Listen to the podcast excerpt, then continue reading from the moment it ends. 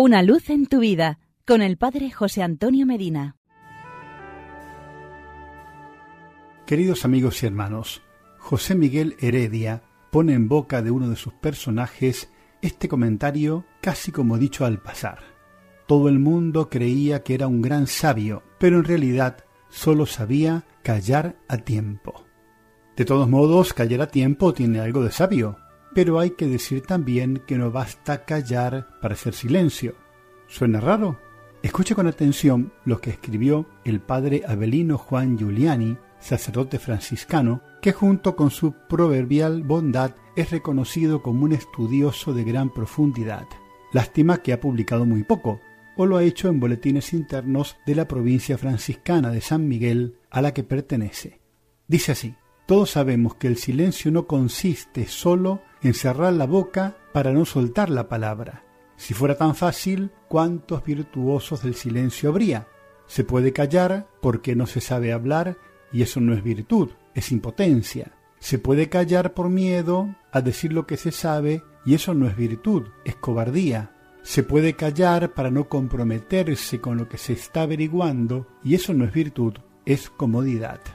El silencio. Ese valor tan poco cotizado y de tanta importancia para la verdadera comunicación. Como alguien escribió, a veces es necesario guardar silencio para que no se escuchen. Sigue diciendo el padre Giuliani, nosotros andamos preocupados por un silencio que es alabado como virtud y fuente de fortaleza que es toda clase de virtudes.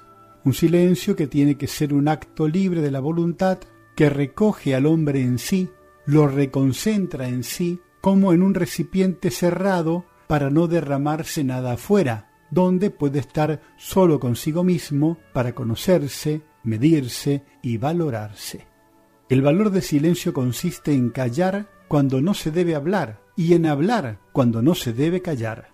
Es cierto que no siempre se debe decir todo lo que se sabe, pero en cambio se debe saber siempre todo lo que se dice, cuando se observan estas reglas, el silencio es sabio y elocuente.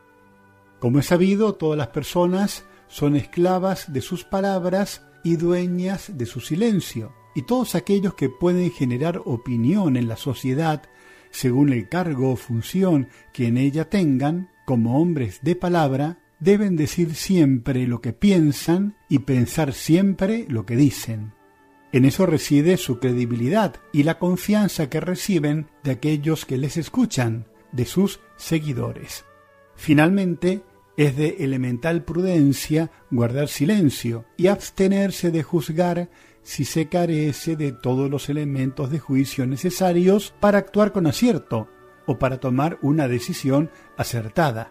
En ambos casos, lo mejor es seguir la máxima de Marco Aurelio, que dice, si no conviene, no lo hagas. Si no es verdad, no lo digas.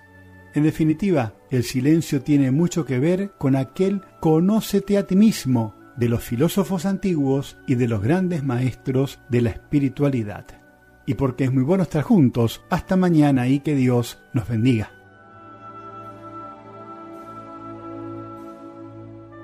Una luz en tu vida con el Padre José Antonio Medina.